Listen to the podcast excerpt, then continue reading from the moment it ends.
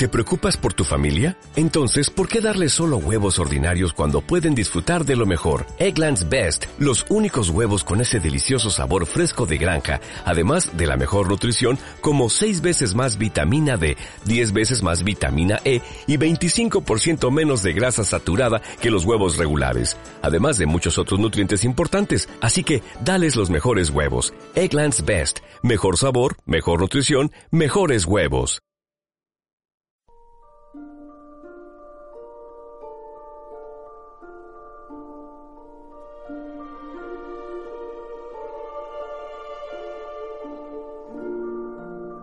Érase una vez, hace mucho, mucho tiempo. ¿Es posible que en libros hayáis visto el lugar? Pues la historia que os voy a contar ocurrió cuando el mundo era antiguo. Mundo era antiguo.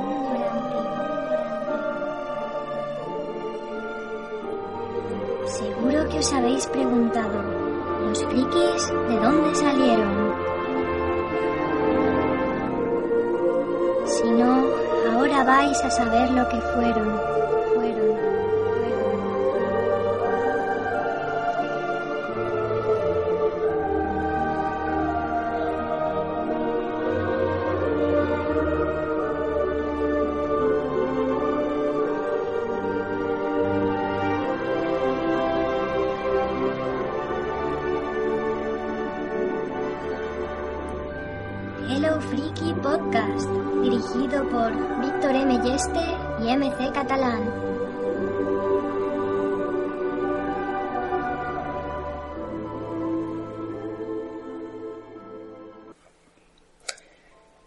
Bienvenidos a Hello Freaky Podcast 2x18. Eh, esta vez os traemos muchas novedades y esta vez sí, sí que hemos visto películas entre todos y os vamos a traer pues la opinión de muchos estrenos de, de estas semanas, como por ejemplo puede ser Los Descendientes, que ha sido la reciente ganadora de los de, en los Globos del Oro por en varios en varias categorías. También tenemos a um, Silencio en la nieve, La hora más oscura, Outlander, Scream 2. Sí, vamos a, a recuperar algún algún que otro clásico. Vamos a hablar de noticias de, Amazing Spider-Man, Panegre, eh, Madagascar 3 y vamos a hablar un poco de bueno pues de otros aspectos del cine como puede ser el precio de las entradas que vemos muy interesantes. Eh, bueno conmigo yo soy Víctor Emelleste eh, presentador del podcast y editor de la revista Hello Freaky. Tengo aquí a, a mi lado metafóricamente a Marta MC Catalán la otra editora Hey, buenas a todos. Nada, que ya os he echado de menos, que la semana pasada no pude estar y, y otra vez aquí, con muchas ganas. Muy bien, y también tenemos a tres colaboradores que ya son como una pieza fundamental de este podcast. Sin ellos ya no sería esto posible prácticamente. Eh, tenemos a Manuel, ¿qué tal? Hola, ¿qué tal? ¿Cómo estáis? Deseando hablar de cine. Sí, que el cine siempre da mucho de qué hablar, ¿no? Bueno, también tenemos a Sergio. Hola, buenas tardes, noches para mí y buenos días, buenas tardes, buenas noches para los oyentes. Depende de, de su situación. Muy bien, y también tenemos por último a Diego. ¿Qué tal, Diego? Hola, buenas, pues aquí estamos a pasarlo bien un ratito. Muy bien, bueno, eh, ante todo vamos a hablar un poco de, pues, de lo que hemos visto esta semana, de lo que recomendamos y de lo que no, que también es, tan importante como lo primero. Así que en primer lugar quería preguntar a, a Manuel por las películas que ha visto, porque ha visto algunas películas que yo creo que muchos estáis pensando si ir al cine o no a verlas. Sí, mira, yo he visto, he visto, bueno, eh, un par de películas. Eh, una es La hora más oscura, que es una película de ciencia ficción, y la otra, y la otra película es Silencio en la nieve, que es una película española que se desarrolla en la Segunda Guerra Mundial en Rusia, ¿no? Un tema un poco atípico, pues, para lo que son las películas españolas eh, de forma habitual. También os digo que he visto un par de trailers muy interesantes, ¿eh? y sobre todo le va a gustar a Sergio porque son en 3D. He visto No. el tráiler de, de, Sta- de Star Wars, La amenaza fantasma, en 3D, y el tráiler de Titanic. Jo, Y bueno, la verdad es que es que son muy curiosos porque la, la conversión está bastante bien hecha, ¿no? Me dio la impresión de que de que se lo han currado bastante y van a ser unas películas que por lo menos el 3D está... Eh, pero vamos a ver, tenemos que tener en cuenta que eso es el avance, que ahí se han currado todo el 3D, pero que luego la película va a tener poco más que eso de 3D seguramente. Ya sabemos cómo son... Hombre, yo creo que es... Sí, sí, puede que te hayan metido pues lo que mejor les ha dado en pantalla, pero también eh, creo que son dos productos que, que la industria tiene que mimar porque han generado miles y miles de... Bueno, miles de... eh, creo que Titanic ha sido la película más que más ha recaudado en la historia del cine, ¿no? Que era unos 2.000 millones de dólares, creo recordar la última vez que lo vi, y la amenaza fantasma no llega tanto, pero superaba con creces los 1.000 millones de dólares. Entonces estamos hablando de, unas cantidades muy respetables. Eh, que lancen a, globalmente otra vez estas, estas dos películas, pues creo que va a suponer eh, una fuente de ingresos muy importante y, y por la que creo que van habrán apostado todo habrán hecho toda la carne en el asador para hacer unas conversiones decentes. En plan friki os puedo decir que ver otra vez en pantalla grande la amenaza fantasma, aunque si algún día hacemos un especial de Star Wars hablaremos de sus defectos, pero la verdad es que emociona, ¿no? Te, te sientes emocionado. Sí, sí, la verdad es que Star Wars se presta al 3D, pero el Titanic, Titanic 3D es que es que no sé, no sé cómo decir ese, ese título sin que me entre la risa. Parece un Estaba fake, muy en bien. verdad, ¿eh? Estaba, hombre, a mí Titanic de verdad no me disgusta, es una- creo que es una, una buena película, ¿no? Es una película romántica, pero creo que tiene, tiene la historia varios planos. en No, pero yo no hablo de la bien. película en sí. Yo hablo Hablando de 3D. lo que es, sino el 3D. El 3D, bueno, eh, salían, claro, las escenas espectaculares cuando el barco se está hundiendo y tal, ¿no? Con todo el agua eh, yendo hacia la pantalla, pero lo que eran las, eh, las digamos, las escenas eh, actorales únicamente de interpretación, estaba curioso. O sea, quieres No, decir no que las, las dos las dos primeras horas nos importa, nos, impor- nos da igual el 3D porque no tiene nada que ver con, con el hundimiento. Todos, sabe- todos sabemos que el 3D, bueno, aquí en esta película pues es una simple excusa pues para volver a Para reestrenarla. Pero vamos, eh, quedaba bien. Sí, sí. Y bueno, y ya hablando ya un poco más de la hora más oscura, cuéntanos. Sí, La Hora Más Oscura también es una película que la vi en 3D. No me pareció que mereciese tanto la pena pagar un 3D por ver esta película, pero únicamente le emitían en 3D. Y bueno, es una película simpática, es una película de un poco de, la, de toda la vida, ¿no? Desde los años 50 se han estado haciendo películas de invasiones extraterrestres, este año tocaba esta, y es una película que aprovecha todas las, eh, bien, todas las nuevas tecnologías, está bastante bien hecha. El, poco el especial que tiene es que está, está ubicada en, Moscú, ahí es donde sucede toda la acción. Es espectacular en cuanto a que vemos eh, Moscú totalmente arrasado, vacío, con todos los personajes deambulando por allí y siendo perseguidos por una especie de extraterrestres pues muy curiosos.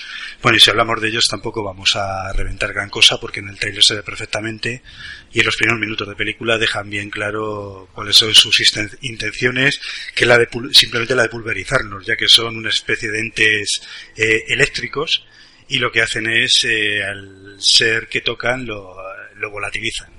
¿Pero te explican bueno, algo? O sea, ¿el guion la pena que te explican algo? No, al final te lo explican, sí, sí. Y tiene hasta su lógica de alguna manera, ¿no? Sí, sí, sí lo explica. Sí lo explica. Ok.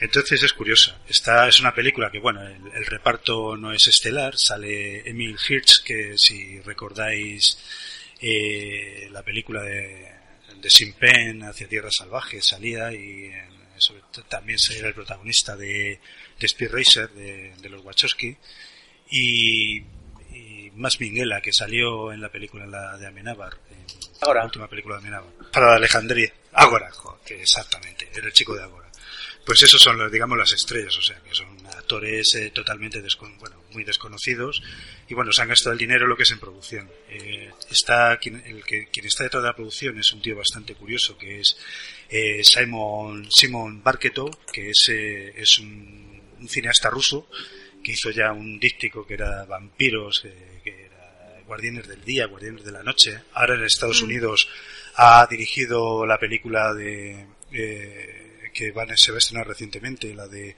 eh, Abraham Lincoln, Cazador de Vampiros. Vampire Hunter, Eh, guay.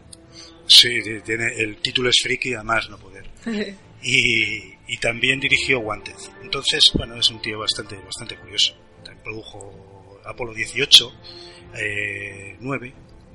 La película se deja ver, o sea, si la veis, por lo menos un ratillo entretenido pasaréis sin que sea la hostia.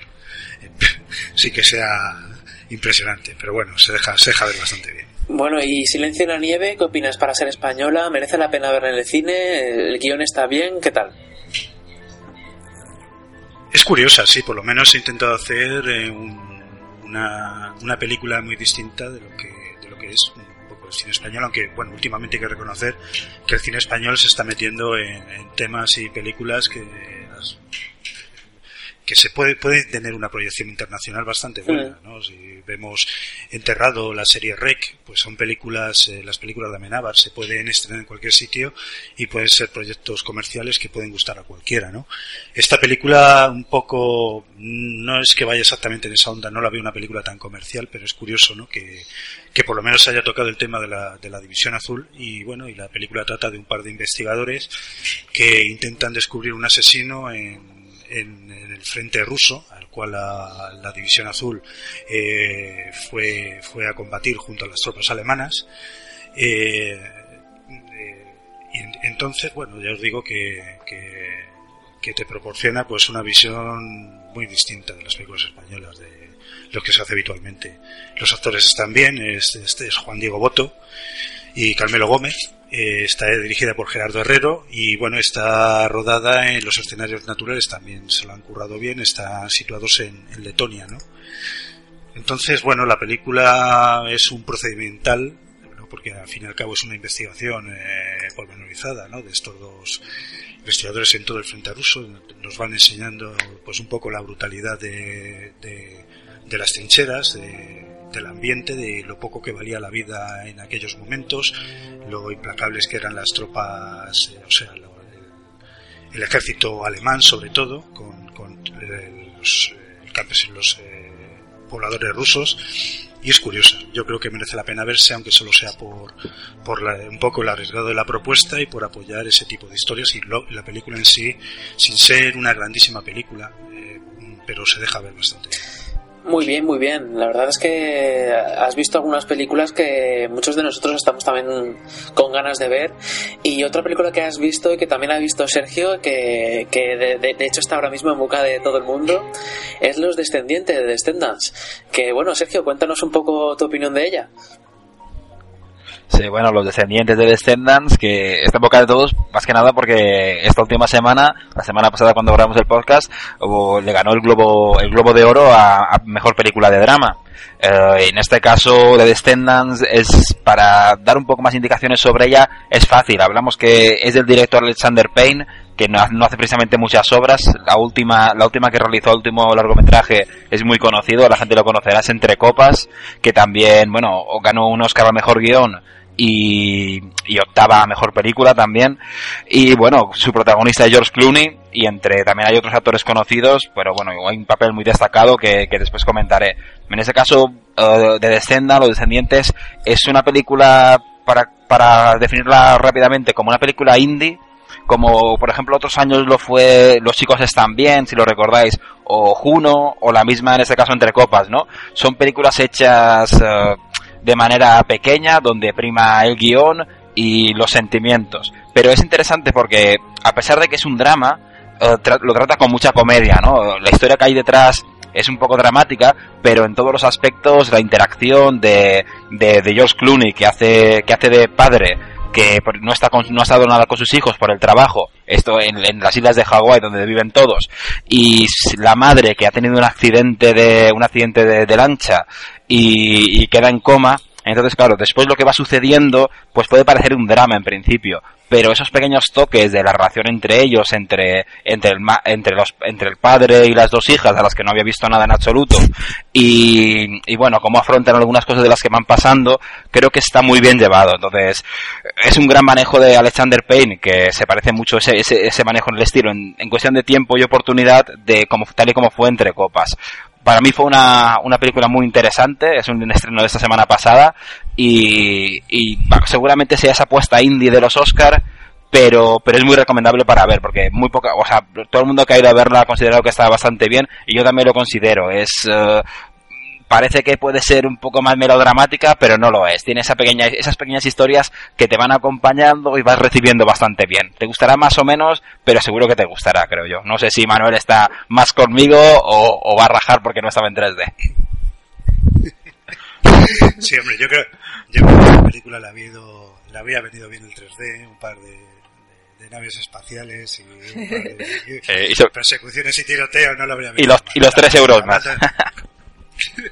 Pero hablando en serio, yo creo que es una, una buena película. Es una, a mí el director me gusta bastante. La verdad es que le voy siguiendo. Eh, recuerdo, mm, me gustó mucho About Smith, a, propósito de Smith, con Jack Nicholson. Recuerdo, eh, por ejemplo, el episodio piloto de Hung, que eh, aunque era el, episodio piloto de una serie, lo puedes ver como una película y tenía la misma calidad que una película. Era, creo que era, que era bastante bueno. Era también entre copas estaba muy bien. Entonces, bueno, toca un poco, eh, sí, yo estoy de acuerdo que, me recordó un poco entre copas. Este hombre parece Alexander Payne, se da muy bien mm, eh, tocar por un lado el, tema de la, soledad, ¿no? Y de cómo en un momento determinado se establecen lazos entre varias personas que, que en principio estaban separadas, ¿no? Aquí forma un equipo entre, entre el padre y sus hijas, pues muy interesante, una, interrelación muy interesante. Y es una película bastante maja. A mí, la verdad, me empezó, el, comienzo me parecía tópico, me parecía que iba a contar una historia bastante previsible, pero luego la verdad es que te sientes muy bien viéndola, te sientes muy identificado con los personajes y me gusta mucho el final. De esto que te da un poco de pena incluso que, acabe, ¿no? Dices, me gustaría saber qué le sigue pasando a esta gente, ¿no? Sí, una buena, una buena historia y además sobre todo destaco porque es, que parece que Alexander Payne muchas veces eh, quiere primar, o es, es un gran director buen director de actores, ¿no? Los actores parece que se crecen en ese momento. Por ejemplo, George Clooney ganó el, Globo de Oro, ¿no? Por su interpretación, que realmente está muy bien, pero uh, Shailene Woodley, que es la hija mayor, si recuerdas, que pues, por, claro, por ejemplo, es, es, eh, es conocida por una serie que es The Secret Life of an American Teenager. Los que sean seguidores como yo de series lo conocerán, que es una serie un poco, un poco sideliner, un poco rara, pero, pero por ejemplo, ella hace un papel normalito, tirando a bien, hace una buena interpretación, pero yo creo que aquí Alexander Payne saca lo mejor de ella. El papel es interesante, pero ella hace un gran papel y me, me gustan mucho esos, directores de, actores, ¿no? Que sacan lo mejor. Creo que es el descubrimiento de la película. La chica tiene un papel arrollador, yo creo, tan impactante como, como el de Clooney. Bueno. Está, está a la par. Luego también el, papel de Nick Krause, que es el, novio de ella, bueno, el amigo de ella, está muy bien también, está fenomenal. Pues es una película en el que en ese jugando en ese campo de los actores y los personajes y cómo están construidos es eh, es impecable. Me gusta además mucho tal cómo está rodada, ¿no? De cómo utiliza el paisaje y la música de, de, de Hawái es, es muy curioso, es una película muy curiosa. una recomendación al final, yo creo. No sé si tú lo opinas lo mismo, pero una recomendación. Creo que, hombre, hacia los Oscars va eso, un poco como una película más indie o de ese estilo, y a lo mejor eso va un, poco en su perjuicio, en su perjuicio, pero, pero bueno, es una gran recomendación para cualquier persona que quiera ver una, una gran película, sí. Sí, es una película pausada, es una película en la que el drama no está exagerado, la comedia tampoco, y es una película, yo la recuerdo, me daba un aire un poco a Pequeña Miss Sunshine. En el cual una serie de personajes que están totalmente separados, de alguna manera, de una forma un poco extraña, se van uniendo, ¿no? Entonces, eh, es ese tipo de película sin tanta comedia. Yo creo que me recordaba bastante, la verdad, sí, a Pequeña Miss Sunshine. Sí, pues bueno, no. aquí estamos a ver, yo creo que con esto hablamos de lo de ahora, del cine, del, cine actual, y Víctor a lo mejor ya nos habla un poco del cine de no tan actual, ¿no? Pues sí, es que no sé, últimamente me ha dado por revisitar eh, eh, esas típicas películas que todo el mundo ha visto, salvo yo, que parece que, que la mayoría de la gente sabe hablar de ellas o que ha visto, como por ejemplo la otra semana que traje de Ring. Y no sé, esta vez pues os voy a traer dos peliculitas que, bueno, por ejemplo, os traigo en primer lugar a Outlander, que es de 2008 y es una película muy, muy friki en el sentido de que trata de un tío que viene en una nave especial a la época de los vikingos para intentar cazar a un dragón alienígena. Eso es el resumen de esta película, en el cual pues trata de eso, de acción, con, con también por, claro, claro está, tiene que salir en esta película Ron Perlman, porque tiene que salir en todas las películas de ese estilo. Es, Como tiene que estar en todos lados este, este, este hombre. Sí, la, la verdad es que tiene cara de ser más alienígena que Sí. sí.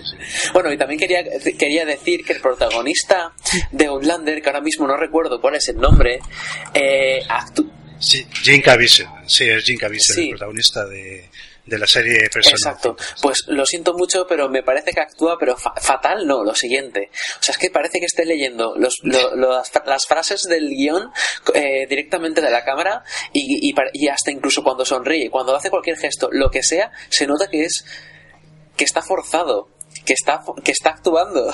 ¿A quién me dijiste que te recordaba? ¿A Me, eh, dije que me recordaba al protagonista de Full de Titanes, el, el, Sa- el Sam Worthington. Me parece el me parece que Jim Ca- Caviezel que a- no sé si es que es mal actor o es que en esta película estaba un poco despistado. Pero bueno, eh, es una película que yo recomiendo para pasar el rato porque no es buena, pero, pero es entretenida. La verdad es que se te hace- eh, dura casi dos horas y se te hace se te hace corta, la verdad. Y luego, por último, bueno, decirme. No, sí, el guion es tan descabellado y es tan loca la película que, que es hasta Sí. Hombre, dragones alienígenas. es esa película que... Sí, sí, bueno, eh, con esa es una película que parece hecha con trozos Sí. de otras películas y además, no sé, parece hecha a golpe de silbato y muchas veces no es que sea un actor bueno o malo, es que lo mismo lo han rodado en cuatro días y el personaje, la verdad, con el que se encuentra es un poco imposible. Sí, Pero bueno, lo, que tú dices es una película pa- para frikis y si eres aficionado al género, pues le perdonas un poco los fallos y disfrutas de, de un poco del paisaje, el monstruito y las luchas. sí, tal. sí. De hecho, es que parece que le pinta como si fuera una, una película para televisión. Tiene como un cierto aire. Sí, sí. Sí, con un poquillo más, a lo mejor, de dinero para los efectos especiales, Sí, pero exacto. poco más o menos. Eh, bueno, y ya por último quería hablar un poquito de que he visto Scream 2 porque ya he visto la primera, he visto la cuarta y quería ver la segunda y la tercera. Y la verdad es que en comparación con la primera y la cuarta, la segunda es con, pero con, de lejos la peor. No da miedo ni da tensión en ningún momento, no consigue transmitir lo que transmitía la primera y luego lo, lo que a mí me transmitió la cuarta. Y la verdad es que me, me decepcionó, pero me divirtió. Fue entretenida porque es que me encanta que el, el villano de esta saga, porque es que sea quien sea, eh, siempre se está metiendo de tortas, eh, a lo mejor se tropieza con un sillón y se cae al suelo, y se, se pega contra, contra una mesilla, se da, se da contra una pared, se pega una torta, no sé, eso me parece muy gracioso. Y no sé. O sea, que quieres decir que es, es la peor de la saga hasta que veas la tercera, ¿no? Oh, hombre, no sé si la tercera es la peor. Ma- Marta, Pues ya te lo digo, ya, que sí. Sí.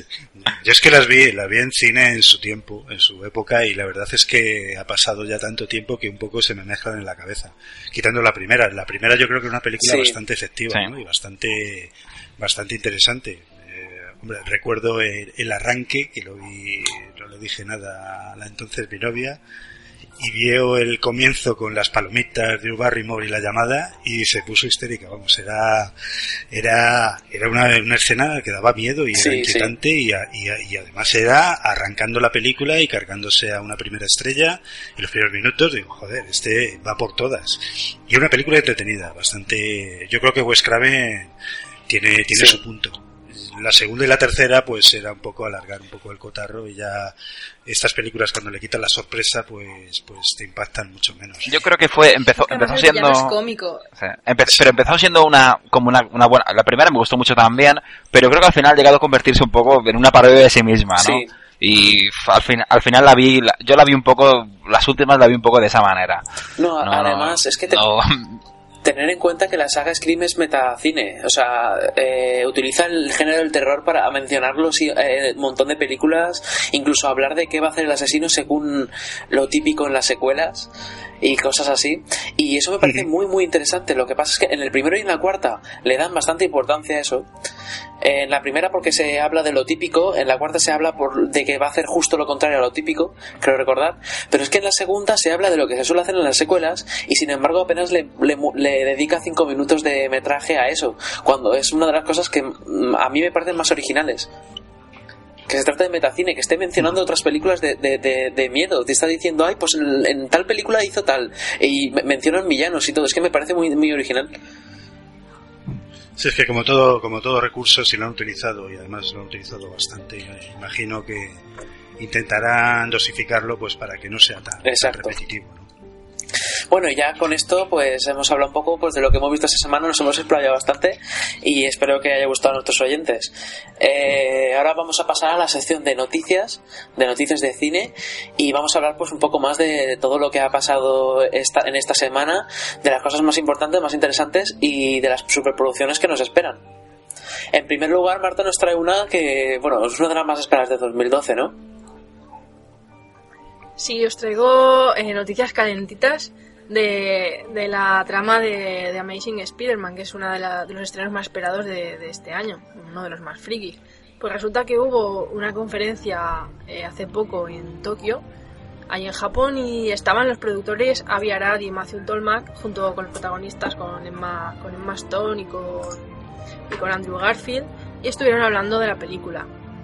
Primero nos dieron un poco de información sobre la vida amorosa de, Peter Parker, de, este adolescente que, va a ser Spider-Man. Y el propio Avi Arad, el productor, dijo, en nuestra película, pues Peter encuentra su verdadero amor, que es Gwen Stacy. Dice que siempre fue el verdadero amor de Peter Parker y que ellos encontraron una buena historia acerca de sus comienzos como humano y de cómo establecer su destino. Y después, acerca de- del malvado Dr. Connors, al que dará vida a Rice y fans, se habla de la conexión que se establece no solo entre este y Peter Parker, sino también la conexión que han establecido en la película, que esto en los cómics no existe, con Gwen Stacy. Y nos comenta el productor. Presentamos a nuestro villano, el Dr. Connors. En las historias de Marvel, el Dr. Connors está conectado a Peter Parker y en nuestra historia todavía será más interesante. También lo estará Gwen Stacy. El reto será tener que lidiar con un villano que es un mentor y el único al que puedes mirar y decir, ¿qué pasó realmente con mi padre? Por tanto, es una persona muy difícil de combatir.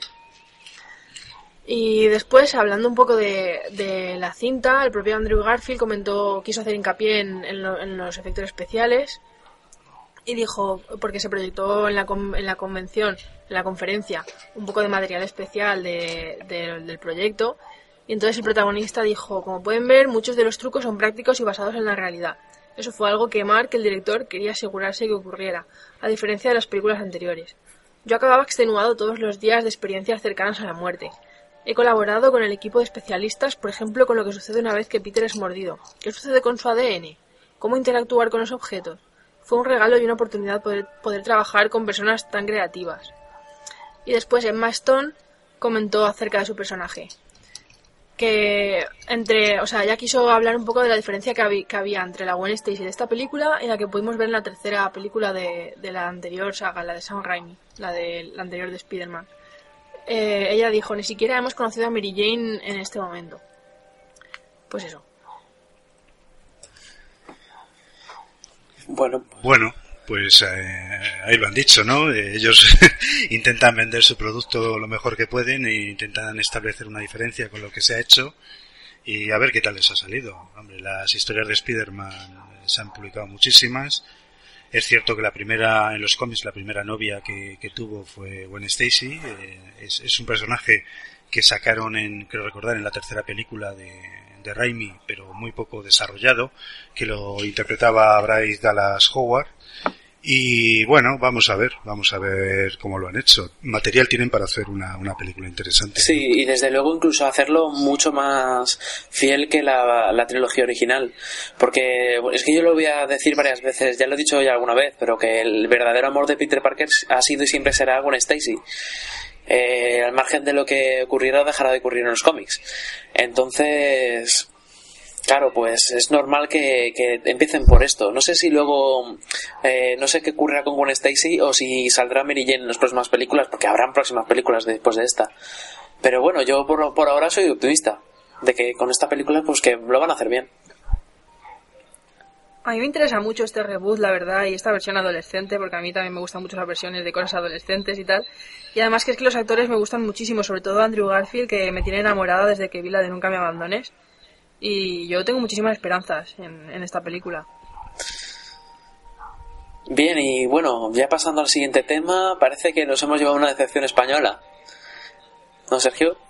Sí, así es. Sí, en este caso, así es, aunque yo creo que era un poco esperado, ¿no? El, eh, bueno, la noticia que, que está en la revista es que Panegra, la, la película de Agustín Villaronga, eh, director mallorquín, lo digo porque yo también lo soy, se, ha, quedado, fuera de la competición por los Oscars de 2012, ¿no? Eh, hay, que, hay que tener en cuenta que la selección para las películas de, de habla no inglesa primero pasa por un filtro de primero nueve películas y después cinco, ¿no? Y en Panegra ni siquiera ha podido entrar en estas nueve finalistas. Bueno, dentro de las nueve finalistas hay bastantes, bueno, hay algunas que, tienen bastantes posibilidades o, muy potentes, como Nader y Simin, una separación que se llama Unseparation, In Darkness, la de Polonia, la de Unseparation es de Irán, o bueno, en este, o Footnote que es de Israel. Lo que está claro es que bueno era era una era una competición un poco difícil porque la calidad era, era bastante alta y bueno por desgracia se ha quedado se ha quedado negra de, de la competición. Cosa por ejemplo un poco que, que llega a decir que es un poco rara no porque hay que tener en cuenta que, por ejemplo para los globos de oro sí que fue nominada una película de bueno de de, Pedro Almodóvar no la piel que habito. Sí que fue nominada a mejor película de, de habla de habla no inglesa aunque en este caso se lo llevó a Separation. Pero es raro que a lo mejor fuera nominada fuera enviada a Panegra por parte de España aunque bueno finalmente por eso no, no, no fue seleccionada. Lo que sí está claro es que bueno, para los para los para los que escuchan el podcast que dentro de poco pues a lo mejor hablaremos de nuestras predicciones para para los Oscars 2012 que se prevén bueno visto los globos de oro bastante bastante repartidos o bastante complicados de, de, de- de asegurar no sé cómo lo veis vosotros que Panegra se quede fuera o si debería haber sido enviada a ella en vez de la piel cabito Hombre, yo no sé cómo, yo no sé, yo no he visto Panegra, pero la piel que habito a mí no me gustó nada. Entonces yo creo que cualquiera mejor que la piel que habito. Dices que no te gusta nada, pero bueno el, sí nom- que fue- el nombre de Almodóvar también ¿Eh? Digo, el nombre, el nombre de Almodóvar, claro, también vende mucho, sobre todo en, en Estados Unidos. Quizás a lo mejor eso teníamos que haberlo tenido más en cuenta. Exacto, es lo que yo iba a decir. Mm. Sí, pero tampoco tendrían que mirar, tampoco tendrían que mirar tanto el nombre como realmente la calidad, o sea, lo que es. Y si el guion Sí, de ahí- Panegra es bueno, pues va adelante, aunque, aunque no venda. Sí, ahí estoy de acuerdo con Marta. Muchas veces han, han ganado películas eh, que eran totalmente desconocidos los, los directores, ¿no? De otros, de otros países. Entonces, no, no creo que Almodóvar deba de tener un plus eh, por, simplemente porque se le conozca más, ¿no? Se debe promocionar buenas películas y yo creo que contra más directores, eh, pues mejor. Ha sido mala suerte. Yo no he visto Panegre, pero sí tengo ganas de verla. Eh, ¿La has visto tú, Sergio? Pues no, siempre, la verdad es que fui a ver a por cierto, este viernes la hicieron en un canal autonómico y sé seguro para que los que escuchen el podcast, lo, lo he escuchado, lo he visto, pero no exactamente dónde, pero durante dos semanas se puede ver de forma gratuita y evidentemente legal en, en una, mediante una página web, pero no sé cuál es. Pero bueno, sé que lo ha emitido, por ejemplo, TV3 en, en Cataluña y pro- probablemente muy pronto se emita, se emita en todo, en todo el territorio español. Lo digo porque se puede ver. Yo no la vi porque una vez que intenté verla me quedé dormido, sinceramente. Bueno, Hombre, pues yo... Lo que no tiene por qué necesariamente que, que sea mala, ¿eh? no, no quiero decir eso, sino que a lo mejor yo tenía sueño, no, no, no va por Tenía eso. sueño. Sí. Evidentemente. Hombre, Panegre tiene buena pinta. Tiene buena pinta, yo la quiero ver. He visto La piel que habito. eh, a mí sí me gustó, dentro de lo que, entre comillas. Es una película muy rara porque las películas de Almodóvar tienen que ser raras de por sí. Pero a mí me pareció que no estaba mal. Aunque desde luego para ganar un Oscar no la veo ni para ganar un Globo de Oro. En mi opinión, ¿eh?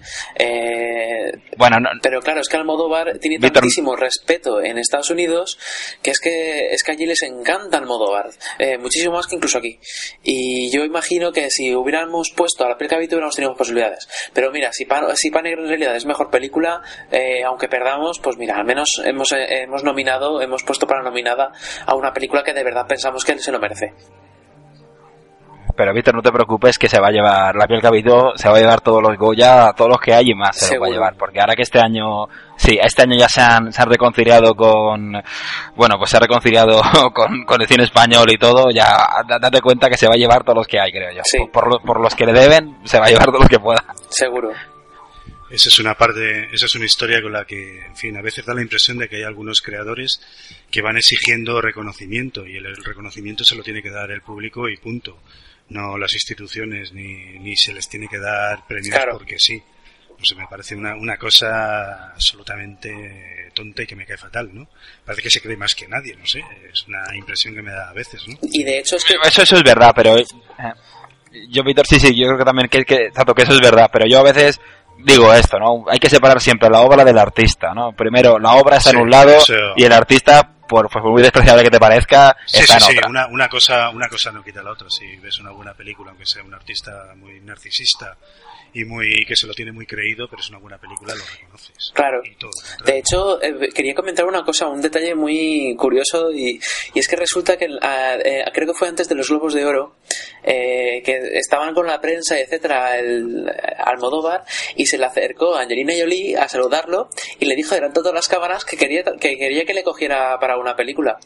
Y Almodóvar, claro, se lo le pidió sí, de es, sorpresa sí. y dijo, ay, es que sí, sí, si tú le vales para mucho, yo la verdad es que tengo ganas de trabajar contigo, a ver si algún día podemos estar. Y dice, entonces, delante de todas las cámaras, de verdad, me, me estás me estás prometiendo, me estás dando tu palabra de que me vas a coger para una película tuya. Y el Almodóvar, sí, sí, sí. Menuda sí, es una cena, pero que flipas, ¿eh?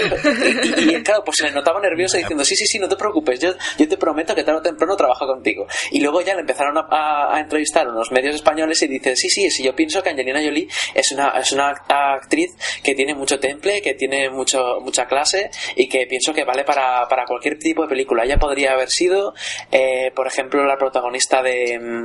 ¿De cuál? ¿De qué película dijo? Creo que fue de. No sé si. De la capítulo no lo dijo. Creo que fue de Volver o de cualquier otra película. No sé. Él dice que podría interpretar cualquier papel que le diera y que está seguro de que tarde o temprano la, la, la elegirá. Pero me pareció muy curioso. No me la imagino. No me la imagino. En plan, que me gustaría trabajar con yo me lo imagino en un, en un pueblo manchego, ¿no? Ahí. Bueno, sí, la, la, seguro que la veremos de convertirla en un tío ahí, o, o, una puta de la calle, y esto, esto, ahí la vemos. Yo, yo, yo pagaría por eso, eso sí que, eso sí que es interesante. Sí, desde luego. Bueno, pues nada. Pero lo de Angelina Jolie es un poco sucio. Ahora sí, en plan de, oye, que me encanta cómo trabajas, me gustaría trabajar contigo. Y el otro, sí, a mí también. ¿Eh? ¿Lo habéis oído todos? Que quiere trabajar conmigo, apuntado. No, que me va a contratar. No, pues es que encima Joder, lo un preguntó, poco- lo preguntó tres veces. O sea, le dijo, pero entonces de verdad me lo estás confirmando, ¿eh? Así que delante de todas estas cámaras estás diciendo esto, ¿no? Y el otro, sí, sí, sí. Dice, Entonces, es- así queda la cosa, ¿eh? Que me estás... Me estás o sea, le, le- le pidió que lo confirmara tres veces. Dos o tres veces. Es, es- es que fue muy... Bueno, muy Víctor, te digo una cosa también. El- en los globos de oro hay que tener en cuenta una cosa, eh, que, que la palabra, la, o sea, la palabra que más, que más, que, que más rodea todo es el alcohol, eh. El alcohol lo rodea todo, así que de ahí no te puedes sacar mucha, no te puedes sacar, No, no, no, pero- puedes sacar muchas cosas en claro. Pero eso fue con las cámaras y con los periodistas y yo creo que fue antes, ¿eh? O sea, creo que fue antes de entrar. Aún no había empezado, cuando estaban entrando por la alfombra roja y etcétera para entrar dentro de la, de la ceremonia. Dudo mucho que estuviera ya borracha.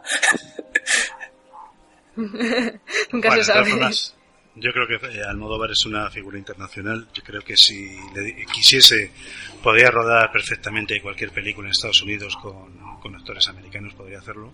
Si, yo creo que si no lo hace simplemente porque piensa que, que, que no va con él o que él se encuentra identificado con lo que hace, donde lo hace. Y, pero vamos, yo creo que si un día se empeña, tendría un, un plantel de actores americanos de primer nivel en una, en una película suya si quisiese hacerlo tiene allí muy buen muy buen cartel, Eh. más que algunos que han ro- europeos que han rodado allí también con actores. Eh, Sí, pero sí. muchísimo caché, eso sí que tiene mucho, eso es verdad. Bueno, y ya hablando de otra película que, bueno, de los, los fans de la animación estamos esperando con muchas ganas. Diego, ¿qué nos cuentas?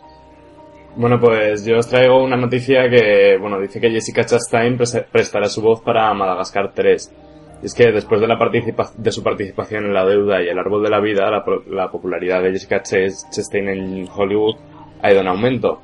Y ahora se une a otro proyecto confirmando su participación en la tercera entrega de Madagascar, la, bueno, la nueva cinta de animación de DreamWorks, en la que pondrá voz a un personaje cuya identidad todavía desconocemos. En esta entrega los protagonistas regresan a una nueva aventura en la que formarán parte de un circo ambulante que viajará a través de varios lugares de Europa. Chastain compartirá reparto con Ben Stiller, Sacha Baron Cohen, David Schwimmer, Jada Pinkett Smith, Chris Rock y bueno, algunos más. Eh, en esta cinta cuyo estreno se esperará en Estados Unidos el 8 de junio de 2012. Y bueno, allí ya, por, por si no habéis visto todavía el tráiler y un nuevo póster que sale hace un tiempo de, de esta película, de Madagascar 3, lo podéis ver allí en, en Hello Freak, en la revista. Y bueno, ¿qué opináis vosotros de, de las películas de Madagascar? A mí la verdad es que me encantan todas. Está muy graciosas, la trama siempre es Sí, a mí buena. también. Y bueno, los la animación es muy buena. No me acuerdo casi del argumento, de- no me acuerdo casi del argumento de ninguna, pero sé que cuando las veo me parto. Sí, es lo sí. mejor. Además que son súper entrañables, todos, me encantan, me encantan. Yo no, no he visto ninguna, estoy deseando verlas. La verdad tiene buena pinta de, de DreamWorks, pero esas me las he perdido. Yo vi la primera y me gustó bastante. No sé si la segunda también me la recomendáis para ver, pero sí se me quedó, se me quedó Sí. ahí para pendiente. Sin duda. Sí, sí, sí. eh, Sí, todas, todas. Vela porque te van a encantar. Eh, y Madagascar 3, lo que pasa es que ya una tercera vez es que tengo un poco de miedo de que, de que se carguen la saga. Pero bueno, eh, nos quedamos con los dos peliculones que ya, ya están. Y bueno, a- por ahora pues ya queda rezar para que la tercera sea igual o mejor. Ah, cargársela no, sí, tampoco tienen mucha profundidad, o sea, tampoco se la pueden cargar. Si es cosa de hacer cuatro, cuatro gas graciosos y tal, como han hecho y eso, o sea, no es, no es Pixar. Ya, ya, en esos casos es sí. simpática. Marta, que dura ha sido ahí con lo de, con lo de no es Pixar, ha sido dura ahí, eh, ha ido a atacar. Sí, sí, sí. Diciendo No, que no, hay, un- hay- juro, hay dos sea- niveles de animación, ¿no? Uno es Pixar y, y tres escalones debajo ya están el resto, ¿no? Sí, yo creo, yo creo que ella, ella piensa que está Pixar, luego está eh, Cómo entrenar a tu dragón, No, no, Cómo- no, no, no, Cómo no. entrenar a tu dragón, Primero y luego ya está está el Disney, resto. primero está Disney. Bueno, No, primero está Disney, luego Pixar y luego el resto. Una, bien. una cosa os Bueno. iba a decir, el, el segundo, ca- eh, la segunda película era la que iba sobre Navidad o eso fue un especial que sacaron, que a mí me suena que hicieron un especial o algo así de Navidad. Un especial sería. sí, es que en Sí, Navidad suelen saca- sacar eh, especiales de Navidad de muchos de Sí, muchas también sacaron películas. de, también sacaron de Rec, creo que sacaron uno. Y de Ice Mm. Age, por ejemplo, que creo que también sacaron y algunas otras, sí, sí. Sacan especiales de Navidad y luego los meten en, en las ediciones de DVD y etcétera. De hecho, creo que salen en las edi- ediciones de DVD porque salen para Navidad, para que la gente se los compre y los regale. Y eso. Bueno, y vamos a pasar a, a un- a la última noticia de, de este podcast. Y es una noticia, yo creo que triste para, para el mercado español y la verdad es que lo hemos notado todos en nuestros bolsillos, ¿no, Manuel? Sí, bueno, y es que bueno, el precio de las entradas de cine aumenta un 37% en solo 7 años. Dice, bueno, hay un estudio realizado por Facua, que de con- Consumidores en Acción, en el se demuestra que el precio de las entradas de cine ha subido un 37% desde el año 2004, siendo el precio actual de 6 eh, por 52 euros como media. Y el precio en 2004, 4,80 euros, 17 puntos por encima del IPC. Entonces, bueno, eh, hablamos de que se han incluido, eh, en el estudio se han incluido 138 salas repartidas por todas las capitales de provincias españolas, encontrándose diferencias de precio de hasta el 80% entre distintas provincias. El precio de una entrada oscila entre 4,50 euros y los 8,10 euros en días laborables y en 2D. Las provincias más caras son La Coruña, A Coruña, Albacete, Oviedo con sus 7,50 euros que cuesta cada entrada, seguidos por Alicante y Barcelona con 7,35 de media y Madrid con 7,29 euros. Por el contrario, las eh, entradas más económicas las encontramos en Melilla con 5 euros y Almería Granada y Zamora con 5,50. Fines de semana y festivos, Barcelona es la provincia más cara con 7,62 euros, seguidos de Tarragona 7,60 y Oviedo, Albacete Coruña 7,50. Las más económicas los fines de semana vuelve a ser Melilla 5 euros y seguida de Almería y Zamora 5,50. Otra denuncia de este estudio es la referida al precio de las eh, películas en 3D, cuyo, cuyo precio se ve incrementado un 35% respecto a la emisión normal en 2D. Y por último, Facua advierte que del deficiente estado de algunas salas donde la pantalla tiene unas medidas ridículas, otras salas que no disponen de aislamiento acústico debido, ni respetan la distancia mínima que debe haber entre la pantalla y la primera fila de butacas. Además, hace hincapié en la abusiva costumbre de las salas de cine de no permitir las entradas en el recinto de alimentos de fuera. Los empresarios y dueños de salas de cine se quejan reiteradamente de la poca afluencia de espectadores, recordando lo necesario que es para la industria es que las salas se llenen. Eh, pero este estudio demuestra que ellos tampoco están poniendo todo de su parte para animar a los espectadores. En fin, ¿qué pensáis? Eh, parece que es un poco la pescadilla que se muerde la cola, ¿no? A ver, yo Sí. pienso que está súper, yo pienso que está súper caro y que no es necesario que un actor para vivir gane esos millones que gana ni una productora ni nada por el estilo. Que se puede ganar menos, que no pasa nada, que si estamos en crisis ellos también, que bajen el precio para que podamos ir todos. Exacto. Que al, que al que Sí. le gusta, al que le gusta el cine no, no va a piratear porque nos va a seguir gustando el cine y vamos a seguir yendo a las salas de cine. Las películas que nos pirateamos es porque no merece la pena la mayoría de veces ni que estén en el cine ni ir a verlas al cine. Entonces ya es problema suyo de la calidad de cosas que intentan sacar, con lo que intentan sacarnos del dinero y que ya te digo que no es necesario que vivan con millones y millones de dólares ahí con unas vidas de, de excesos que flipas. Que se rebajen ellos también, yo, yo lo tengo súper claro. Sí, está, está claro que se pasan con el precio y que en vez de... Es que parece que en todas las industrias, en, en la literatura, en las series, en el cine, en todas las industrias se olvidan de que al subir el precio no están incrementando el dinero que ganan. Quizá incluso lo están manteniendo porque aunque cobren por cada persona más, a lo mejor hay menos personas que se, se van a ver el cine. De hecho, se está hablando bastante... Pero la literatura no la, no la compares, que los autores ganan una Sí, miseria en pero, comparación pero, con... pero siguen subiendo los precios que flipas y los, y los ebooks siguen valiendo un montón de dinero. Eh, eh, a eso me refería. Bueno, siguiendo a- a el tema del cine, el- el- las entradas valen mucho. Y, ¿Y qué pasa? Que, por ejemplo, una familia que antes iba todos los fines de semana al cine, o cada dos fines semana al cine, se gastaba un X de dinero. Ahora se gasta tanto dinero entre las palomitas, el cine, la, la cena si es que te vas a cenar, el, las chucherías o lo que sea, el todo, el ir y etcétera y el volver. Y claro, al final, ¿qué, qué pasa? Que la gente, es, en vez de ir dos veces al mes, va una o no va ninguna, va una vez cada dos meses. Se convierte al final el- la costumbre de ir al cine cada poco tiempo en ir al cine para películas señaladas y ahí estás perdiendo un mercado terrible. Pero claro, es que es, que es normal. Yo, por ejemplo, si, la, si cada película del cine valiera 3 euros, yo iría dos veces, incluso dos veces a la semana. Pero no, tengo que ir una vez cada semana o dos semanas y cada vez me lo estoy pensando más porque es que, eh, a ver, estamos en crisis y no todo, no, el dinero nos sobra. Sí, es verdad. Es verdad que la crisis, por un lado, se está llevando muchas cosas por delante. Sería lamentable que, que el cine fuese una de ellas. También es muy triste, pues, eh, ir entre semana a un cine y, y que veas eh, una película puntera, ¿no? Que, que esté bien y la veas tú solo con otros cuatro espectadores.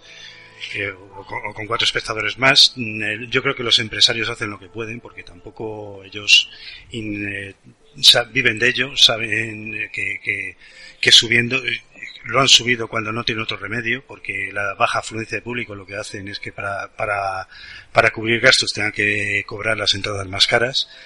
Y, y es lamentable, es lamentable porque muchas veces tampoco tienen posibilidad de reinvertir en, no creo que se estén forrando los empresarios, sino que tienen posibilidad pues de las salas pues de, de invertir en ellas, de, eh, de poner, acondicionarlas a los nuevos sistemas, que es una inversión suplementaria que muchas veces pues pues no pueden no pueden asumir o les es muy complicado asumirla.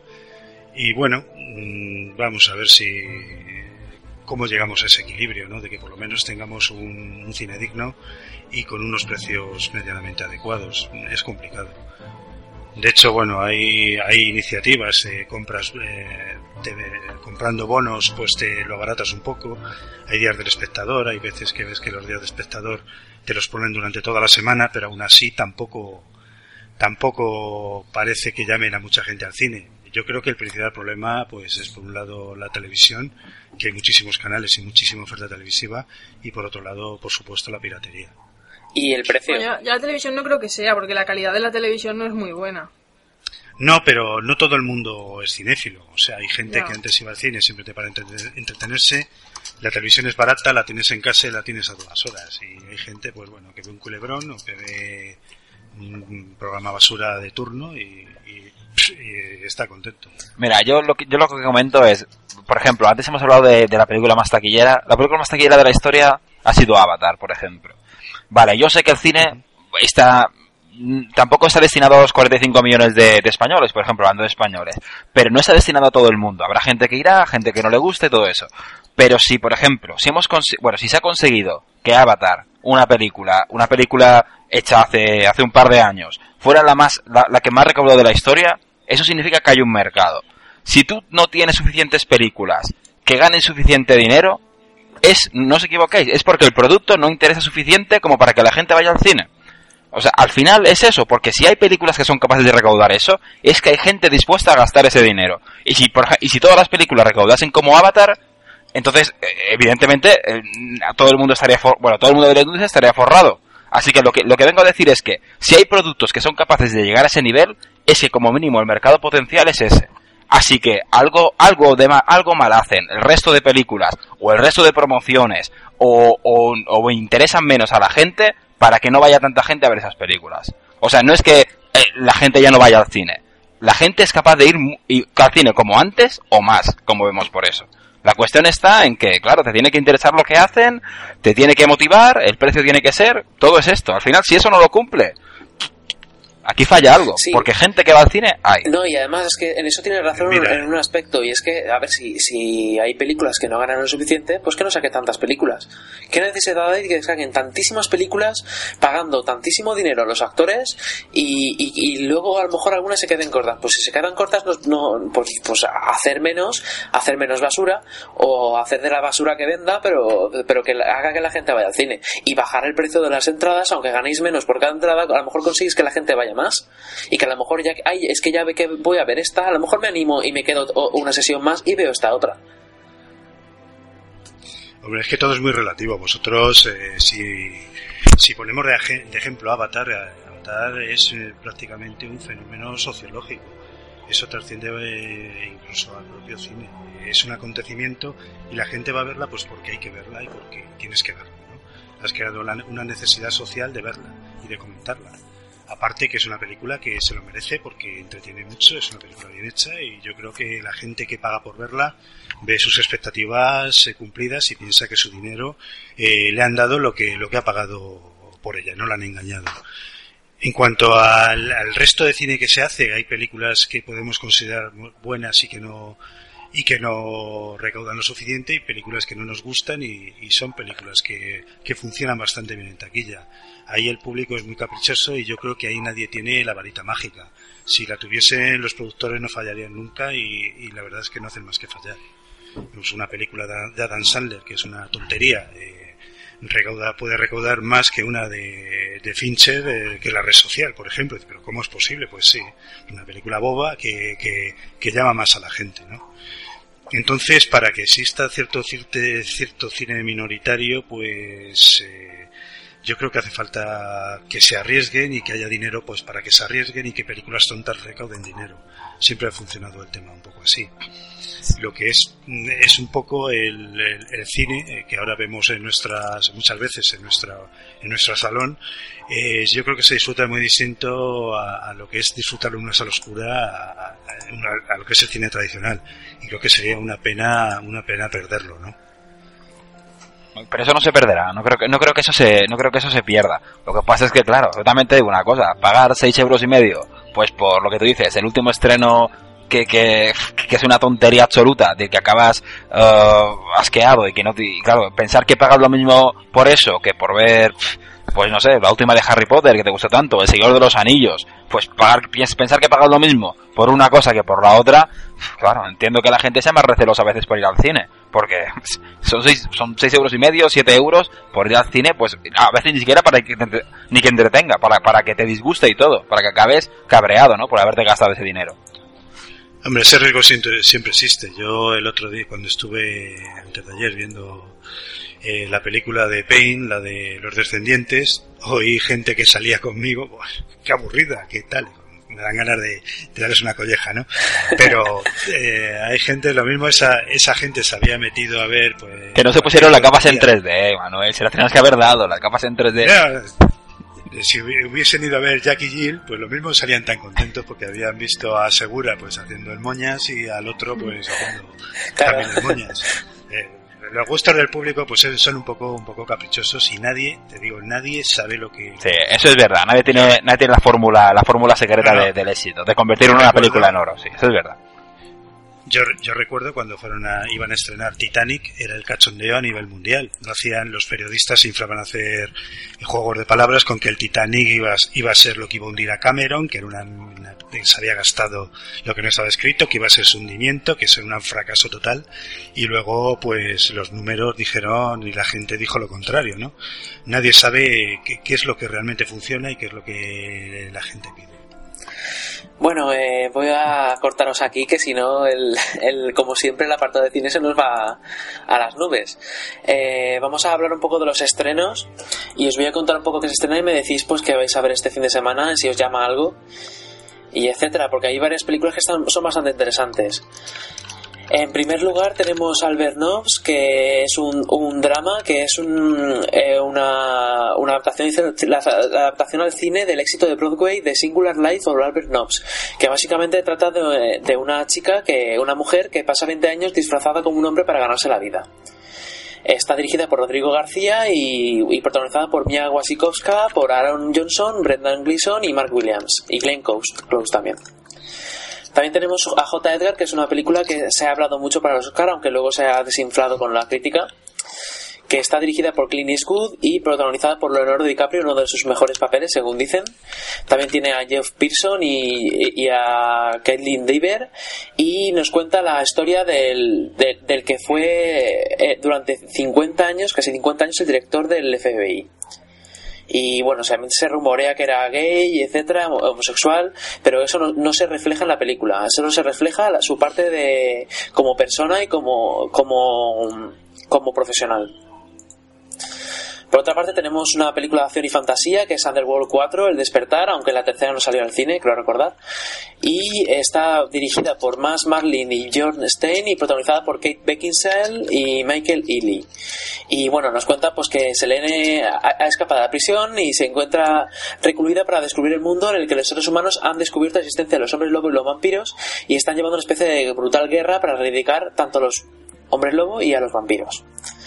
Eh, luego tenemos una película animada, un drama, eh, que tiene bastante, bastante buena pinta y la, y la crítica le, está está gustando mucho, que es Arrugas española y que básicamente nos trae pues la visión de, lo, de las, los ancianos, eh, alguno con, con, estado inicial de Alzheimer y bueno pues algunas algunas escenas que tienen pues de tinte de comedia con ternura y el tedioso día a día de, una residencia de ancianos y etcétera.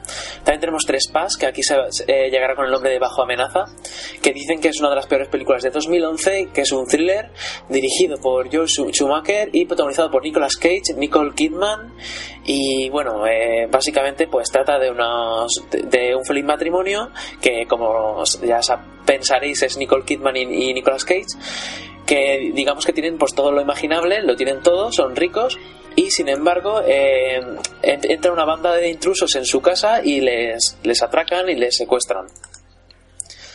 Luego ya por último tenemos una especie de drama algo atípico de que se llama El Monje. Está dirigido por Dominic Moll y eh, interpretado por Vincent Castle, eh, Sergi López, Débora François y Josephine Yappi. Y es de un, un Ambrosio, un, monje que es, es, educado en el convento de los capuchinos y se convierte en un predicador animado por su fervor y, te, y temido por su intransigencia. Y trata pues básicamente pues de su vida. Bueno, ¿qué, qué vais a ver este fin de semana? Bueno, a mí me llama la atención Albert Nobbs, así la que más desde fin de semana, entre que sale Mia Wasikowska, Glenn Close y que está ambientada en el siglo XIX y además así en, en Dublín, es la única que así que me llama un poquito más la atención, no sé. Sí, a mí también me parece una película interesante, ¿no? Ya la estrenaron en San Sebastián, tuvo bastante buena crítica. Además, eh, lo mismo la sitúa Glenn Close también bastante bien para el tema de, del Oscar. Y bueno, eh, puede estar interesante y sobre todo también me llama la atención J. Porque, bueno, siendo Clint Eastwood, eh, cumpliré con mi costumbre ir a verla también, claro. Luego Underworld 4, la del despertar, no, es decirte, en la tercera sí la estrenaron, creo que se titulaba La rebelión de los licántropos, aunque no salía el personaje de Selene, y, pero vamos, tiene una pinta como bastante flojilla, ¿no? Además, Sergio imagino que la verá porque es en 3D. Hombre, claro, ahí estaré, ahí estaré. Con las, pero no con las gafas buenas, con las malas, con las malas, las antiguas gafas 3D, una de cada color, ¿sabes? Que, que esas molan mucho más.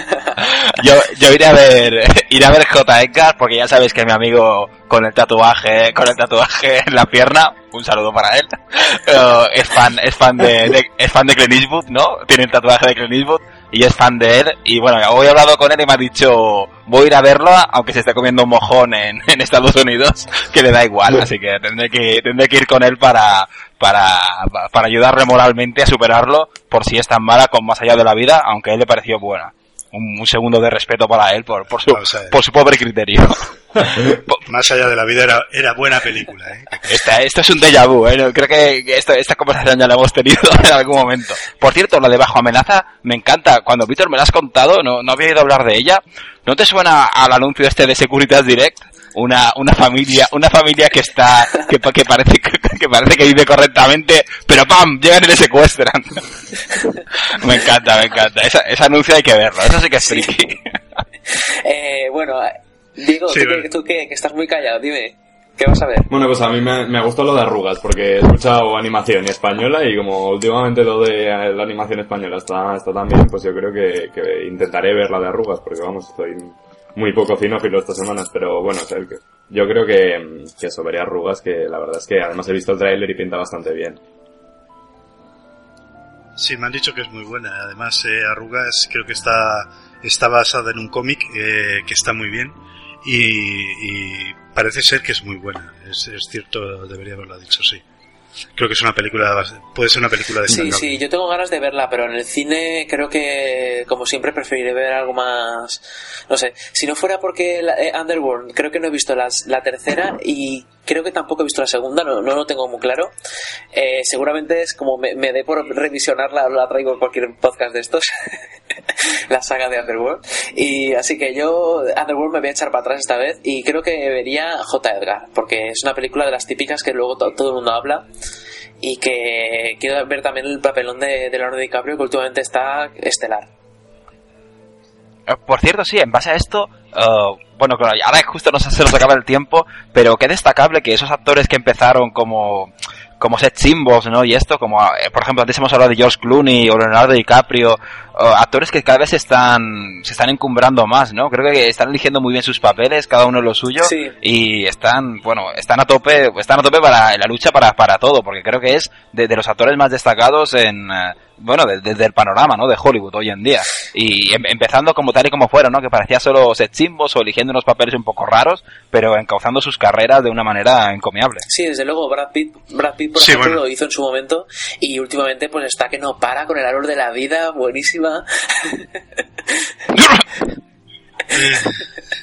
Bueno, pero sí, sí, la verdad es que tienes razón. Hay algunos eh, actores que consiguen eh, tomar buenas decisiones y que también le ofrezcan los guiones adecuados.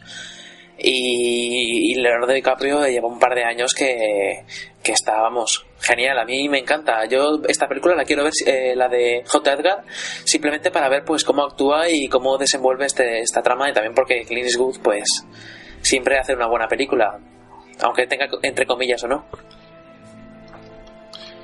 Sí, yo creo que Leonardo DiCaprio pues eh, tuvo tuvo la buena cabeza de que después del éxito de Titanic, porque antes había hecho alguna, bueno, había salido a alguna telecomedia, había hecho una película que es muy interesante, se llama ¿A quién ama, a quién ama Sí. Gilbert- Gilbert El nominado al Oscar, ¿no? Pues estuvo por esta, creo. Sí, sí, estaba muy bien. Luego tuvo el super éxito de Titanic y yo creo que tuvo la buena cabeza de no aceptar cualquier cosa que le vino después, porque imagino que lo que le- los, las ofertas que le llegarían serían un poco mm, eh, en el sentido de, de personajes de héroes románticos, ¿no?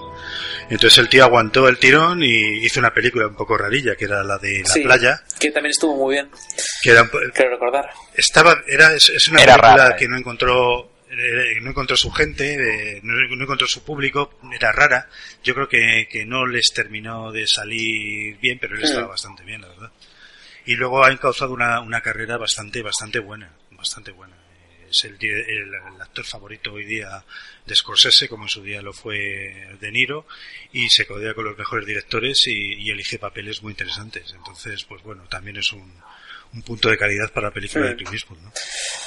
Bueno, y ya con esto vamos a finalizar con los mensajes que nos han llegado de, bueno, en este caso los tuiteros, que nos están comentando cosas bastante interesantes de que han visto y que nos recomiendan. Diego, ¿qué nos cuentas? Bueno, pues por aquí eh, David Penas Varela nos habla sobre el precio de las entradas, que, le, que dice que le parece excesivo y este por lo visto es... Puede ser amigo de Sergio porque dice sobre todo el, el 3D que desde mi humilde opinión no sirve para nada y des- debería desaparecer. Luego el, Toma.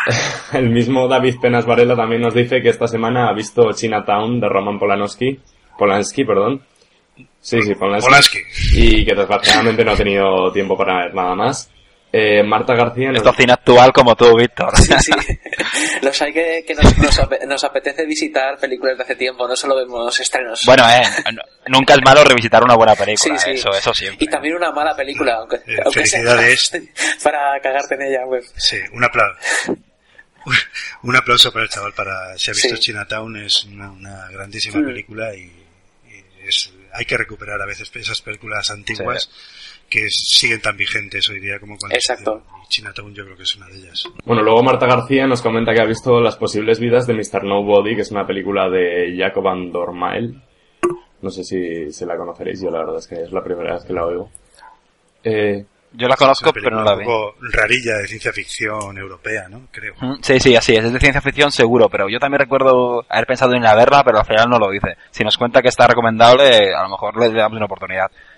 Luego, eh, Línea Libre nos comenta sobre el precio de las entradas, que en A Coruña el precio estándar es de 7,5 euros y con carnet eh, universitario 6 euros, y que es muy caro e imposible para mucha gente. Eh, Eleazar H nos dice que a ella le encantan las pelis basura, sobre todo las de efectos especiales a tope, porque el cine, me- porque el cine le entretiene, que no quiere más. Luego, David Penas Varela, de nuevo, que ha estado hoy bastante tuitero, nos dice que, que él más que cine, que cine basura lo ve cine de usar y tirar, que son películas que se hacen, no se hacen para recordar, sino para entretener. Y esto es lo que nos comentan nuestros tuiteros que han estado bastante asiduos. Muy bien, pues nada, nos vamos a despedir ya hasta la semana que viene.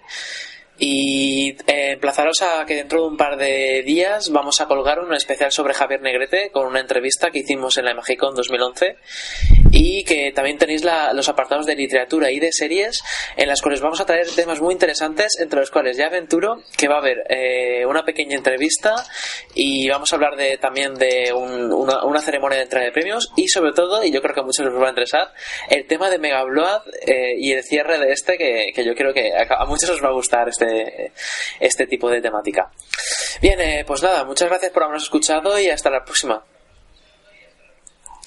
Adiós. Hasta luego, Adiós. frikis.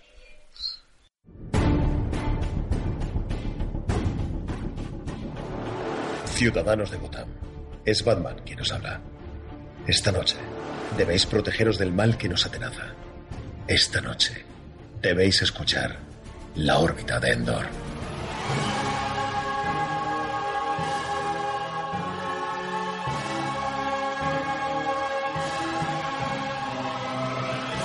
La órbita de Endor, un programa dedicado a la fantasía, la ciencia ficción y derivados en todas sus vertientes. Cine, libros, cómics, videojuegos, manga y anime, juegos de rol, merchandising y mucho más, en un formato fresco y original. Con el mejor equipo de colaboradores y entendidos en diferentes materias, dirigido por Antonio Runa. La órbita de Endor. Mucho más allá del simple friquismo.